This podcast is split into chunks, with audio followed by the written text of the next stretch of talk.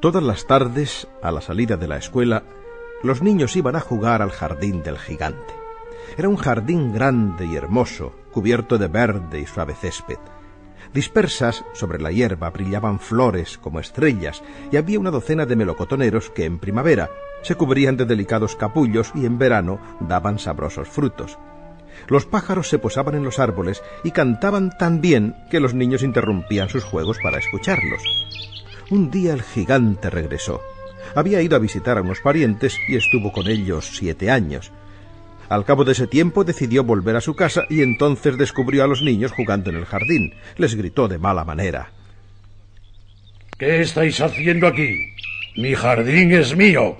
Ya es hora de que lo entendáis. ¡Fuera! ¡Marchaos! ¡Fuera! No hacemos nada malo. ¿Tú quién eres? Joaquín. Y yo, Marta, venimos a jugar, no estropeamos los árboles ni cortamos las flores. Ni siquiera nos hemos comido un melocotón y, y eso que tienen una cara buenísima. ¿Ves la mía? Sí. ¿Y qué te parece? Pues... eh, Pues es que... No, no, no se atreve a decirlo, pero yo sí. Tienes cara de malo. Me da igual lo que penséis. Lo que quiero es que os marchéis. ¡Y rápido! ¡Fuera! Joaquín, Marta y sus amigos, al ver lo furioso que se ponía el gigante, no trataron de hacerlo cambiar de idea, y mucho menos cuando vieron el cartel que puso a la puerta de la casa. Prohibida la entrada. Los desobedientes serán castigados. Aquel era un gigante muy egoísta. Los pobres niños no tenían ahora dónde jugar. Trataron de hacerlo en la carretera, pero estaba llena de polvo y agudas piedras. No les gustó. Se acostumbraron a dar vueltas al salir del colegio alrededor del jardín que había al otro lado de la valla. Qué felices éramos allí. ¿Y si entramos cuando el gigante duerme? Si se despierta de repente y nos ve, uf, nos arranca los pelos. ¿Por qué será tan malo? Es egoísta. Oye, ¿qué quiere decir egoísta? Los que lo quieren todo para ellos solos. Ah, entonces como mi hermana mayor, que si tiene un bocadillo no me da ni un trocito pequeño. Y como mi hermano Luis, que no me presta nunca la pelota. ¿Mi hermana y Luis son tan egoístas como el gigante? No tanto, pero, pero algo parecido. Llegó la primavera y todo el país se llenó de flores y pájaros. Solo en el jardín del gigante egoísta continuaba el invierno. Los pájaros no iban a cantar allí desde que no había niños y los árboles se olvidaban de florecer. Los únicos que estaban contentos eran el hielo y la nieve. La nieve exclamó La primavera se olvidó de este jardín. ¡Qué suerte! Podremos vivir aquí todo el año, amigo invierno. Oh, sí. Es una gran fortuna. Invitaremos al granizo a visitarnos. Ay, cubriré todo el césped con mi gran manto blanco. Y el hielo pintará de plata los árboles. ¿Y qué tal si le dijéramos al viento norte que venga a pasar una temporada con nosotros? Mm, excelente idea. Estoy seguro de que aceptará. Vino el viento norte y sopló cuanto quiso. Y el granizo tocaba el tambor sobre el tejado de la casa hasta que rompió la mayor parte de las tejas. Esto lo aprovechó el viento para meterse dentro de la casa, y el gigante, por muchas mantas que se echara encima, no podía dormir del frío que sentía. Al asomarse a la ventana y ver su jardín blanco y helado, decía No puedo comprender cómo la primavera tarda tanto en llegar. Espero que este tiempo tan malo cambiará pronto.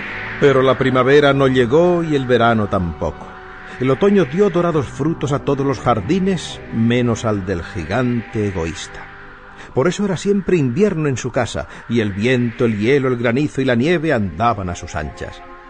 Una mañana, el gigante estaba tumbado en su cama, despierto, cuando oyó una música deliciosa.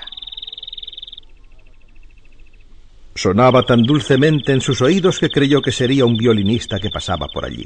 En realidad, era un jilguero que cantaba frente a su ventana. Pero hacía tanto tiempo que no oía cantar un pájaro en su jardín que le pareció la música más hermosa del mundo. Al mismo tiempo, el granizo dejó de bailar sobre su cabeza, el viento del norte dejó de soplar y un delicado perfume llegó hasta él. Ah, por fin ha llegado la primavera. Abriré la ventana para que entre el calorcito. Pero ¿qué es lo que veo? Los niños han entrado en el jardín por una brecha del muro y están sentados en las ramas de los árboles. Pequeños bribones, los echaré. Me han desobedecido. Pero no. Quizás si ellos se marchan, se marche también el buen tiempo. El gigante había acertado. Los árboles, contentos de volver a ver a los niños, se habían cubierto de flores y agitaban suavemente sus brazos sobre las cabezas de los pequeños. Los pájaros revoloteaban y charlaban encantados, y las flores levantaban sus coloreadas cabecitas riendo sobre el césped. Solo en un rincón continuaba siendo invierno.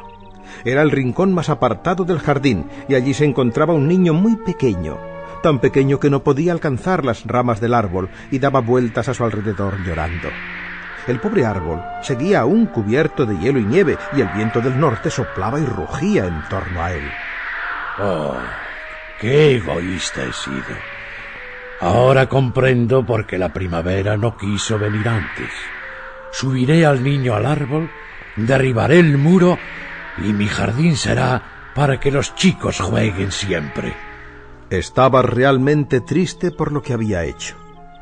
Salió al jardín y los niños al verlo exclamaron ¡Que viene el gigante!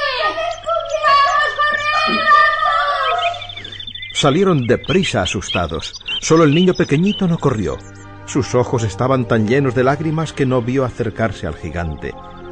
Este lo tomó delicadamente en sus brazos y lo sentó en una rama del árbol. El niño contento rodeó con sus bracitos su cuello y le dio un beso. Luego el gigante se asomó por encima del muro y gritó Podéis volver. No os haré nada. Quiero que vengáis a jugar en mi jardín. Que seáis mis amigos. Y yo también quiero jugar. Los niños se acercaron cautelosamente. ¿Lo dices de veras? ¿No nos engañas? No, ¿Podemos jugar aquí siempre? siempre. No te fíes, Joaquín. Debe ser una treta para cogernos y darnos una paliza. A mí me parece que no, que es sincero. Venid, para demostraros que no miento, ahora mismo derribaré el muro. Cumplió su palabra. Con un enorme pico que manejaba como si fuera una pluma, ¡zas, zas, zas! El muro no fue más que un montón de piedras. Y cuando al mediodía pasaron las gentes camino del mercado, encontraron al gigante jugando con los niños en el más hermoso jardín que jamás habían visto. Y lo que más les sorprendió fue ver que a pesar de que en otros sitios llegaba el otoño y el invierno, allí era siempre primavera.